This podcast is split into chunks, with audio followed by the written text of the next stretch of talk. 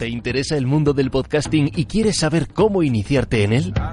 ¿Quieres conocer las últimas técnicas y novedades por parte de los mejores profesionales? Te esperamos en Podcast Days 2019, los días 4 y 5 de octubre, en los Teatros Luchana de Madrid. Compra tu entrada ya en podcastdays.es.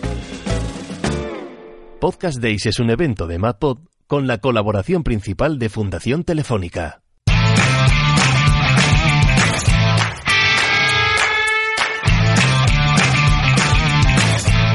Si te interesa el branding, el diseño, la historia y la cultura de marca, acomódate, porque empieza Brand Stoker con Rubén Galgo.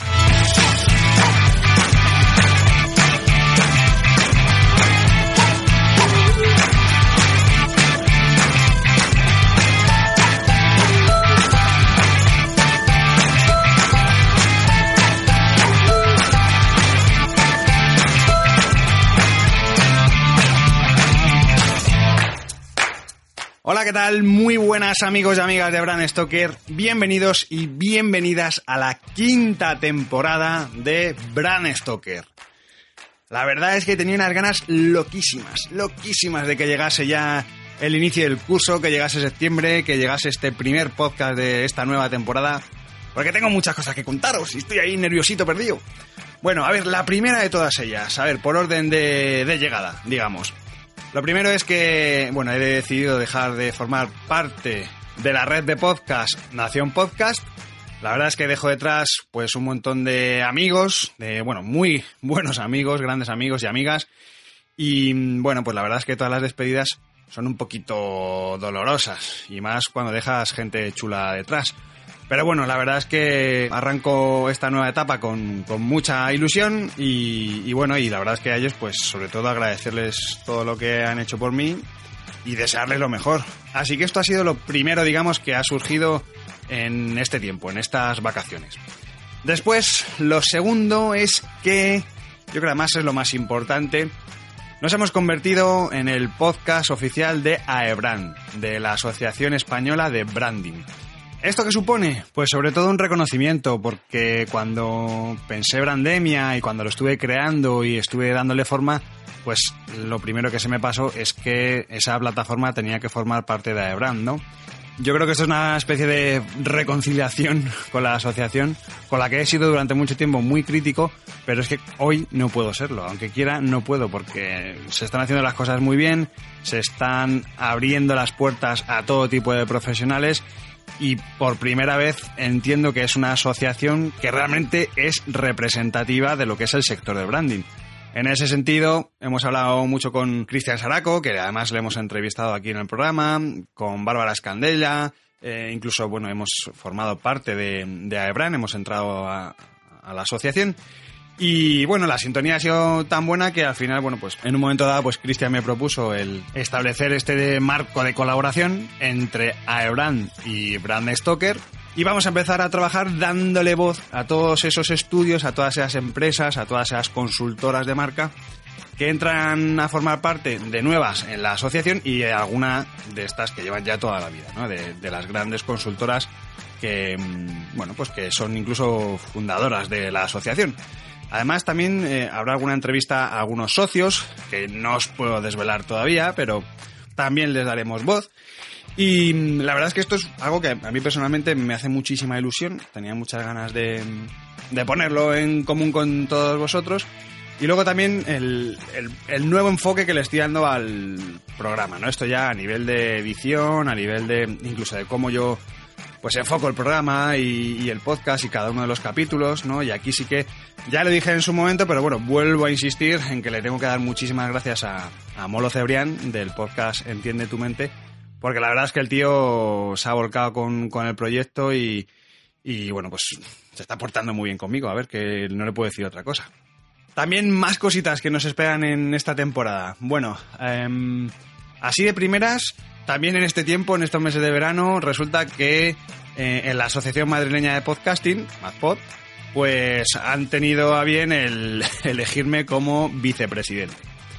¿Qué supone esto? Nada, la verdad es que voy a seguir haciendo exactamente lo mismo, ¿vale? Pero bueno, es un titulito de estos que, que mola tener. Al final esto sí que se va a ver sobre todo reflejado en las jornadas de podcasting, ¿no? En las famosas Podcast Days en las que estaremos otra vez más, igual que el año pasado con las JPod, pues este año estaremos organizando el evento de referencia del podcasting nacional y, yo creo que podría decir casi incluso de a nivel de bueno de habla castellana la verdad porque eh, al final esto implica a países como México, Argentina, Colombia y, por supuesto España, ¿no? Así que bueno, pues ahí estaremos en la organización. Aunque no haré mucho spam, vale, durante los próximos programas, pero sí que tened en cuenta esta fecha. 4 y 5 de octubre, Teatros Luchana en Madrid. Serán las jornadas de, de podcast, las Podcast Days. Y ahí tendremos un montón de charlas, tendremos conferencias, tendremos talleres, tendremos podcast en directo, por supuesto. Todo, todo enfocado a unir lo que nosotros siempre desde MadPod hemos denominado las tres patas del podcasting, ¿no? Que son los podcasters, profesionales o amateurs, la industria en general y los oyentes, muy importante, ¿vale? O sea que eso es un poco el, yo creo que el gran movidón que voy a tener este año va a ser sobre todo en, en octubre, ¿no? En, estos podcast days porque como digo, pues van a ser muy, muy, muy intensos. Así que nada, espero veros por allí y, y nada más, nada más. Como siempre, muchas gracias por, por apostar por este podcast, muchas gracias por apostar por este tipo de contenidos que, bueno, pues en mi caso supone un sobreesfuerzo porque al final Brand Stoker ya sabéis que es, que es un estudio de diseño y el generar este tipo de contenidos pues al final supone un sobreesfuerzo, ¿no? Así que bueno, en cualquier caso, muchas gracias por, por vuestro apoyo, espero que siga corriéndose la voz y que sigáis compartiendo este podcast, estos contenidos. Así que nada más, nada más, no me enrollo más, que ya llevo aquí un ratazo hablando, llevo casi seis minutos hablando. Como siempre, como ya es habitual, voy a empezar esta quinta temporada con una pregunta. ¿Sabéis qué tienen en común la cultura olmeca, los neumáticos, las 13 colonias fundadoras de los Estados Unidos y la parafina con los chicles y la goma de mascar? Esta semana en Brand Stoker vamos a mascar la historia de Trident y el origen del chicle.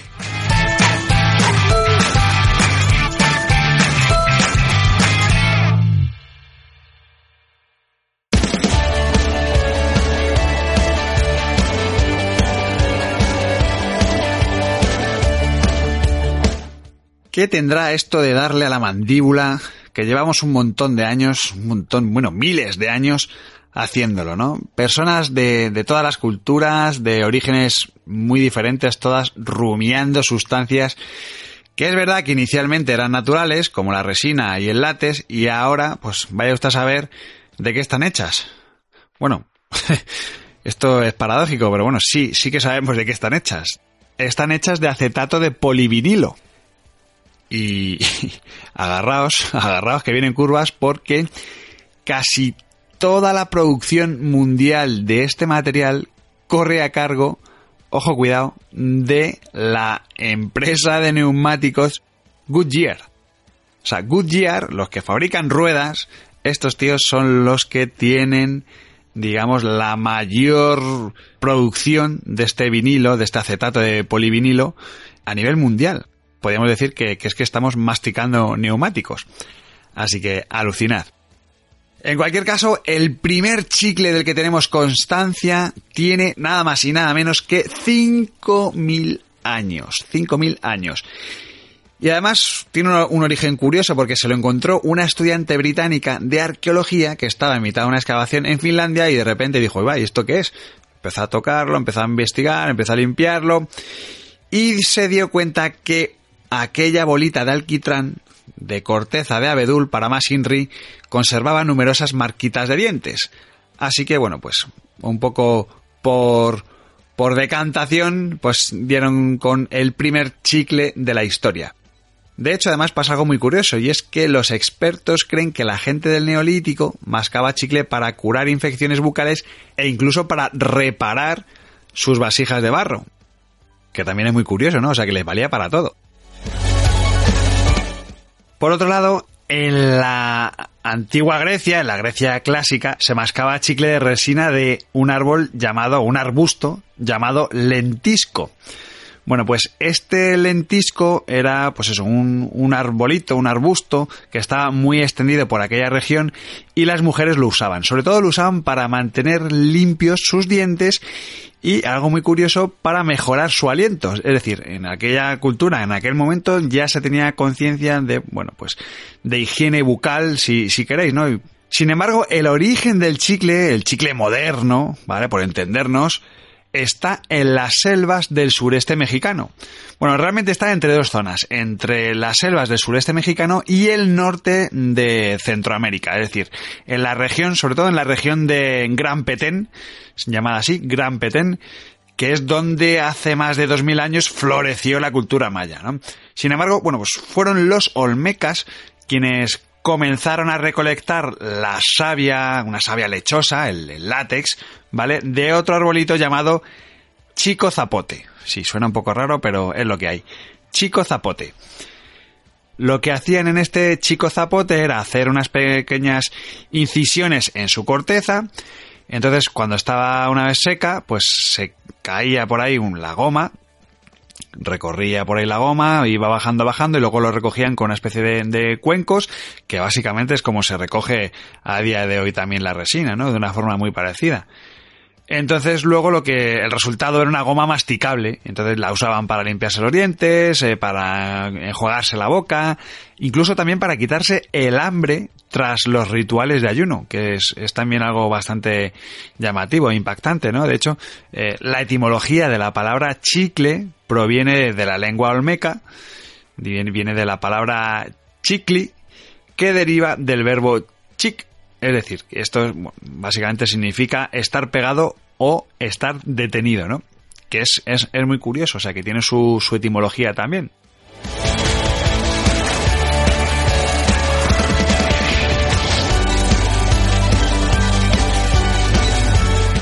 Años más tarde aparecieron las primeras tribus originarias de Nueva Inglaterra y bueno, pues con estos primeros colonos británicos que llegaron a esta zona, digamos que es donde dio lugar o donde se empezarían a asentar esas 13 colonias fundadoras de los Estados Unidos, pues allí se toparon estos ingleses con unos indígenas que les enseñaron a saciar su sed mascando una resina que se extraía de la corteza de unos arbolitos llamados píceras.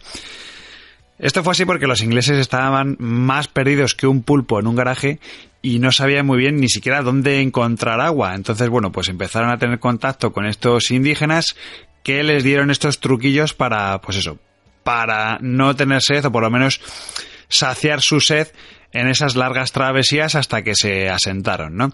De hecho, en el año 1848, un señor llamado John B. Curtis empezó a vender bolas de este chicle en los estados del este.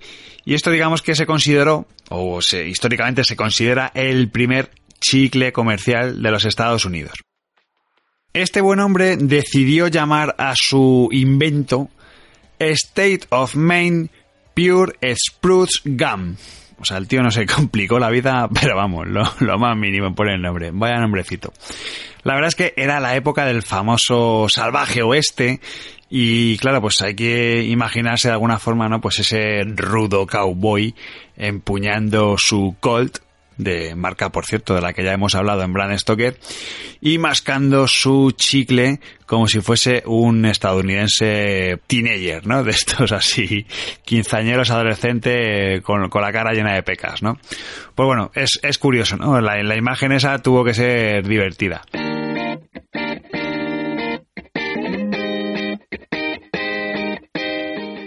Si lideras una empresa o eres la persona responsable de crear o actualizar la marca de tu compañía, no dudes en ponerte en contacto con nosotros.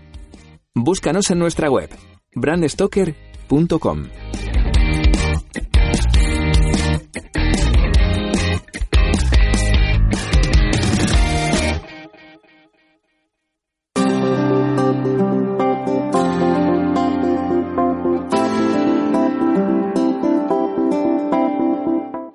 El señor Curtis, la verdad es que gestionó muy bien su marca, lo hizo todo bastante, bastante bien.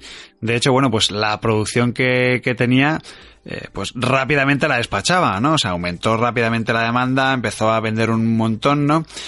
Pese, pese a que la producción era muy limitada. Veréis. Eh, los árboles que se necesitaban para, para elaborar su famoso chicle, y dada la demanda que tenía, requerían una media de 4 a 8 años de descanso entre las extracciones. Entonces, claro, eh, aquí había que hacer algo. O, o, se sacaba árboles, árboles de la chistera o intentaba patentar otro chicle otro tipo de materiales. Entonces, claro, cuando los árboles de chicle de Centroamérica ya no podían satisfacer aquella demanda, los productores buscaron gomas a base de, bueno, de materias sintéticas, sobre todo por, por continuar el negocio, no por nada más. Así que empezaron a usar la parafina.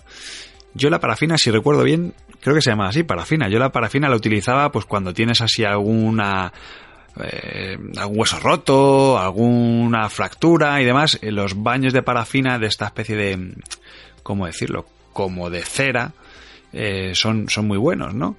Bueno, pues la parafina se acababa de descubrir en aquella época, en 1830. Entonces, esta parafina endulzada con un poquito de miel o azúcar, pues era un, bueno, un producto ideal para venderlo como chicle. De hecho, era una muy buena alternativa porque se trataba de una sustancia que tenía poco sabor y sobre todo era, muy abundante, había mogollón, se, se podía conseguir, mm, bueno, con muchísima facilidad, ¿no? Aún así, siguieron buscando un material mejor, ¿no? El, el, éxito, digamos, el eureka, este señor Curtis no lo pudo dar, no pudo gritar eureka, pero sí un contemporáneo suyo, un señor llamado William Semple, que el 28 de diciembre de 1869 eh, descubrió, bueno, descubrió no, realmente lo que hizo fue patentar algo totalmente novedoso, ¿no? Este, además este hombre era un dentista, un dentista de Ohio, y él empleaba una masa, un producto que había, bueno, pues una masilla, una goma que él había patentado, porque lo que pretendía era ejercitar las mandíbulas y estimular la masticación. Como buen dentista estaba preocupado por, pues eso, la higiene bucal de sus, de sus clientela, entonces, pues, pues inventó, pues eso, una especie de, mm, digamos, de, como si fuese una mancuerna, digamos, no, no era una mancuerna, ¿no? Pero bueno, sí, una herramienta un, para hacer eh, ejercicio con la boca. Y además es bastante paradójico porque, bueno, a lo mejor no tanto, ¿no? Porque, bueno, que fuera un dentista el que patentara el primer chicle, bueno, no sé, a lo mejor luego también había, había parte de negocio, ¿no? Quién sabe. Pero bueno, la cuestión es que tenemos que hablar de Thomas Adams, que es el que realmente fue considerado como el fundador de la industria del chicle comercial. Adams, este señor, trabajaba como secretario entonces del líder militar mexicano Antonio López de Santa Ana. Este tío, este Antonio López de Santa Ana, digamos que tenía la manía de estar constantemente masticando una goma natural denominada chicle. En un principio, este señor, este Thomas Adams, trató de adaptar esta goma para, bueno, pues para fabricar neumáticos. Si, os fijáis aquí, lo, unimos con lo que decíamos al principio, ¿no? Que, que al final los neumáticos y el chicle es la misma industria prácticamente. Pero claro, a este hombre no le funcionó. Entonces, bueno, fue una especie de serendipia en la que, bueno, terminó convirtiendo ese neumático en chicle, en una especie de goma masticable llamada chiclets que además se produce todavía a día de hoy, vaya, que es un chicle que, se, puede consumir. Este hombre se inspiró en una niña, esto además es una historia bastante graciosa, ¿no? Esto es una niña que él vio que, que fue a comprar parafina para masticar, entonces él empezó a, bueno, a rumiar esa idea de, bueno, voy a hacer algo para que los niños puedan masticar y empezó a trabajar con una goma natural, ¿no? Entonces, eh, el primer modelo que obtuvo, pues lo consiguió a través de agua caliente, luego la mezcló para, para crear una mezcla mucho más, más suave, y luego empezó a añadirle sabores de regaliz, de, bueno, hasta que al final consiguió, digamos, una masa eh, bastante bueno, densa, pero que cuando se masticaba pues era bastante flexible y además no se terminaba de romper. Y al final lo que hizo fue partirla en pequeños cuadraditos para que su consumo fuese mucho más accesible, ¿no? mucho, más, mucho más fácil. En el año 1871, este Thomas se hizo con la patente de una máquina que fabricaba chicles, ¿no? Y entonces ahí fue cuando de repente ya la cosa explotó, explotó de, de éxito, ¿no? Porque al final, bueno, pues empezaron a fabricar y empezaron a comercializar en un montón de farmacias de Manhattan por un solo céntimo de dólar, ¿no? Lo cual, pues era algo bastante asequible. Unos años más tarde, en el año 1899, su compañía y otras similares del mundillo se unieron para formar la American Chicle Co. Esto nos lleva al año 1920, cuando construyeron una enorme fábrica en, en Long Island y ahí ya sí que ya el negocio ya era imparable y se dieron cuenta que era una industria. Eh, de hecho, además, eh, se gastaron una millonada porque aquella, bueno, aquella fábrica costó, bueno, el valor de la fábrica era 5 millones de dólares, que para la época era una barbaridad. Sobre todo, bueno, teniendo en cuenta que era un producto que se vendía a un centavo, ¿no? O sea que, fijaos.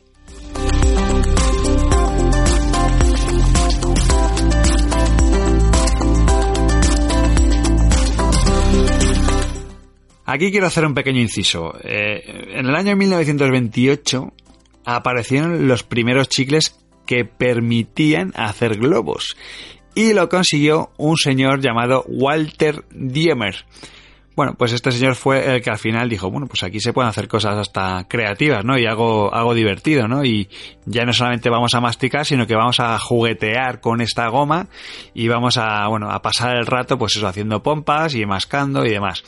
Y este invento se lo debemos a este señor llamado Walter Diemer, que, como digo, en 1928 pues patentó el primer chicle que permitía hacer globos. Y aprovechando que estoy haciendo este pequeño parón, este pequeño inciso, os recomiendo que os metáis en nuestra página web, en brandstoker.com, donde podréis ver un montón de imágenes de todo esto que os estoy contando. Hay millones de razones para que te guste Triden, pero ahora solo queremos recordarte 32. Triden. Millones de bocas no pueden estar equivocadas. Pero bueno, este podcast no iba de la marca Trident. Claro que sí, hombre, claro que sí, claro que sí iba de la marca Trident. Justo ahora mismo os voy a empezar a hablar de la marca Trident. Y es que por fin, en el año 1950, las autoridades públicas de los Estados Unidos se dieron cuenta que el chicle tenía un montón de azúcar y pues oye, no es que fuese muy sano, la verdad. El estar masticando constantemente esa glucosa, pues al final, oye, tenía cierta tendencia a complicarnos la salud. Entonces, en el año 1962, la American Chicle Co., junto, bueno, con un laboratorio llamado Warner Lambert Pharmaceuticals, desarrollaron un chicle pero este chicle lo que tenía de peculiar es que sustituía el azúcar por edulcorantes artificiales. De esta forma nacía la marca Trident, que fue además conocido como el primer chicle sugar free de la historia.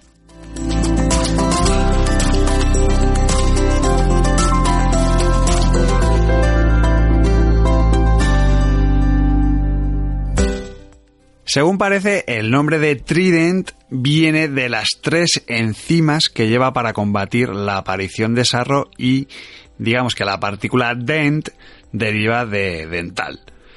Esto al final, bueno, pues es una de estas fórmulas de, naming que al final casi casi termina siendo pues un neologismo, ¿no? Termina siendo una palabra nueva que, bueno, se refiere a, los chicles, porque muchos chicles al final, mucha gente en lugar de decir chicle, dice trident.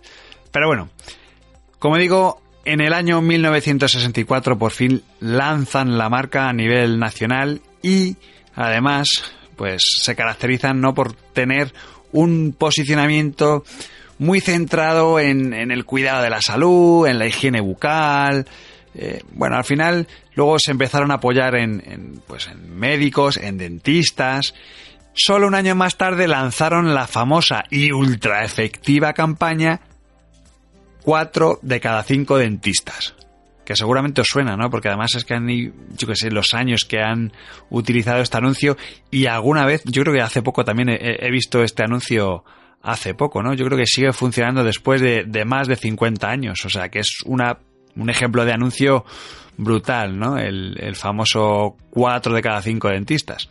Está muy bien pensado porque además es que se asocian directamente con la figura del, del médico, del dentista, ¿no? Del profesional, digamos, y eso todavía le da más credibilidad, ¿no? O sea que fue, bueno, un, ejercicio maravilloso de publicidad que además con el paso del tiempo eh, no ha parado de mejorar porque Trident ha seguido sacando productos, los ha seguido evolucionando, ha sacado nuevos amores, ha sacado sabor de menta verde, canela, frutas, ha investigado clínicamente cómo cuidar y fortalecer los dientes, es decir, que no solamente se ha dedicado a vender chicles y ya está, sino que además realmente está haciendo una labor, oye, pues para cuidar y ayudar al usuario, ¿no? Y siempre lo ha ido pensando con, con, la intención de llegar a un público, pues cuanto más amplio mejor, ¿no? Y en ese sentido, pues yo creo que Trident lo, hizo en su momento muy bien, pero en la actualidad lo está haciendo también muy, muy bien.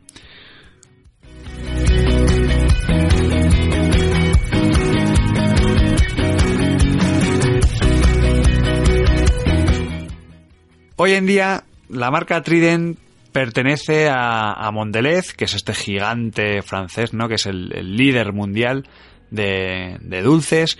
Y en, este caso en concreto, pues eh, Trident es el líder mundial en ventas de chicle con presencia en más de 70 países, ¿no? O sea, las cifras que tiene Trident son apabullantes. Es decir, estamos hablando de que tienen cerca de los mil millones de, de dólares de facturación al año que es, es, que bueno son, son unas cifras que es que no, no, no, se pueden casi casi ni contar con calculadora y además estas cifras son así de momento como decía ellos están investigando bastante en todo el tema de la higiene bucal y hace muy poquito han descubierto y de hecho han demostrado que mascar chicles sin azúcar durante una hora todas las mañanas calma el hambre y te hace comer 70 calorías menos al día. Por lo que no es de extrañar que en breve lancen un chicle para adelgazar. Imaginaos lo que podría significar esto, ¿no? Pero bueno, esto lo tendremos que abordar en otro programa de Bram Stoker.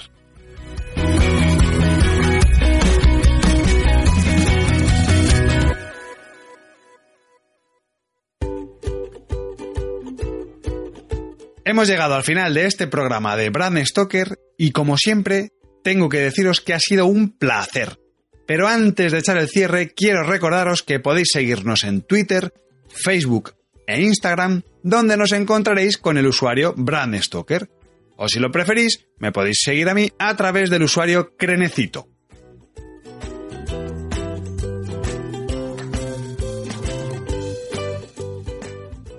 Este podcast es una iniciativa de Brand Stoker.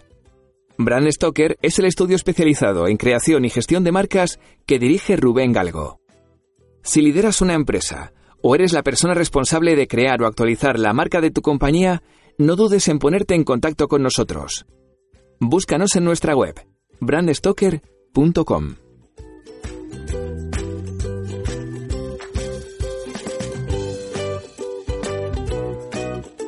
Por último, no olvidéis comentar este programa, darle a me gusta y compartirlo en vuestras redes sociales.